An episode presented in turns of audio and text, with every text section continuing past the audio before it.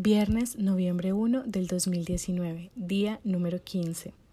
Hace días he pensado en escribir, pero no lo he hecho. Y no lo he hecho porque no quiero, porque me molesta tener que enfrentarme a estas líneas, a encararme conmigo misma. Quisiera saber por qué estoy atrayendo un público tan X en mi vida, si yo soy una persona visionaria, juiciosa, entregada, responsable, alguien que lucha por crecer, no soy cualquiera, y me destaco en marcar la diferencia. Entonces, ¿por qué insisto en meterme con manes que no valen la pena? O más que eso, que no están conforme a lo que busco.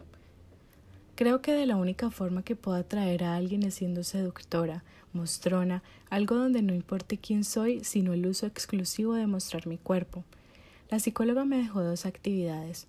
Una consiste en cuidar a un bebé, encargarme de proteger esa muñeca y estar pendiente como si fuese yo y dos, buscar por qué me fijo en hombres incorrectos para mi vida. Quiero romper las creencias que tengo en mi cabeza, que no me importa si estoy soltera, que pueda disfrutar de mi compañía.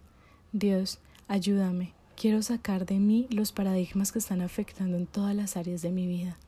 Sé que soy muy terca, mas quiero estar en ese viaje para aprender y no seguir cayendo en lo mismo, tengo miedo de ir a Roldanillo sola, ya que todos me dicen que no lo hagan, que me pueden violar, robar, matar o secuestrar, que es un lugar que no conozco y no debería ir sola.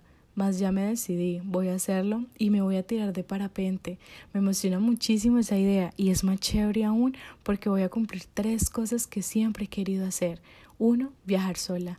Dos, conocer el museo o Rayo. Y tres, estar en el aire haciendo parapente. Mi corazón está muy feliz.